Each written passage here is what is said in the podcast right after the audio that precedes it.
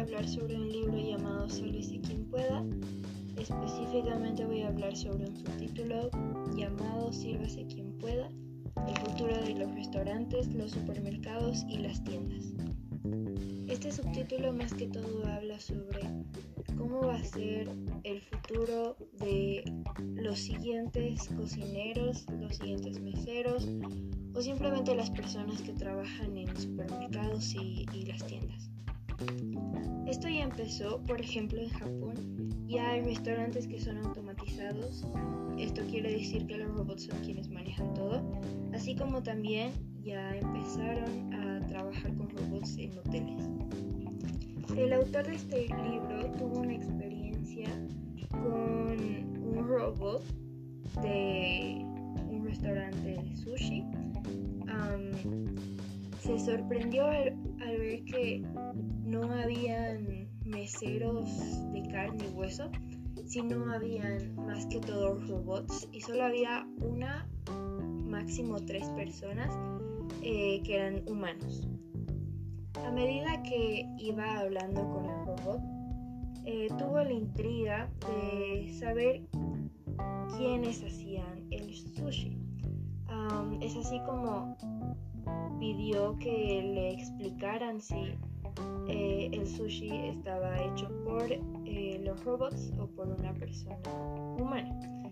Así es como llamaron al gerente y al principio el gerente no les quería decir porque era información privada, pero después de hablar y, y, haber visto muchas variables en ese sentido, el gerente comenzó afirmando que eso era un secreto de la empresa, pero ante mucha insistencia, terminó admitiendo que el sushi era hecho automáticamente.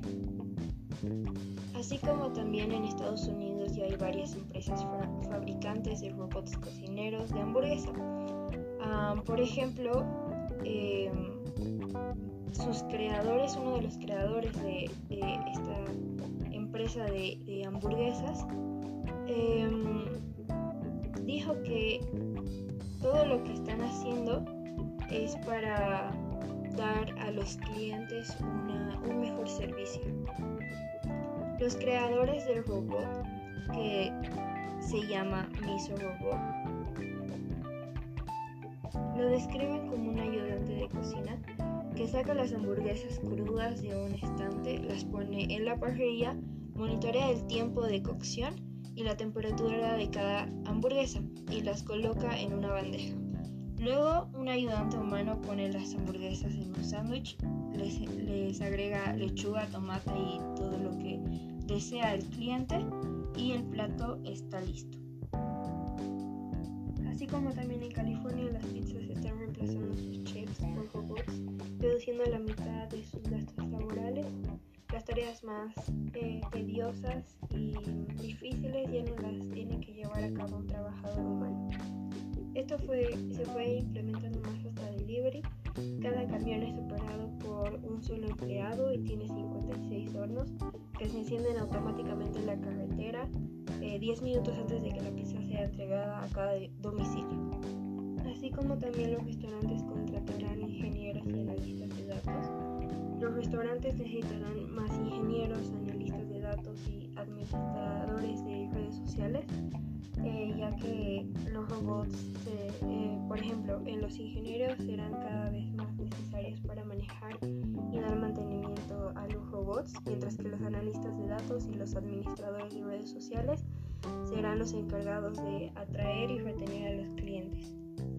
Por ejemplo, algo que me llamó la atención fue que Estados Unidos ya está creando perfiles de cada uno de los clientes. Eh, tiene su fecha de cumpleaños, sus preferencias gastronómicas, eh, sus bebidas favoritas, sus alergias y hasta su mesa favorita. También los restaurantes necesitarán más escritores, fotógrafos y videógrafos hacer más apetitosos sus platos.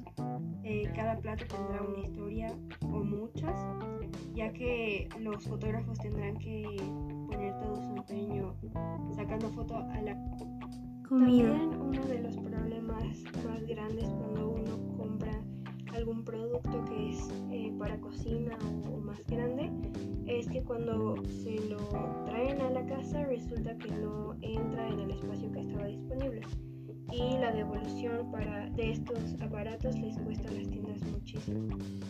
Sin embargo, con la realidad aumentada, tú puedes poner el producto que compraste, que quieres comprar, en su tamaño real en tres dimensiones en tu cocina virtual y ver si cabe en el lugar adecuado eh, antes de comprarlo.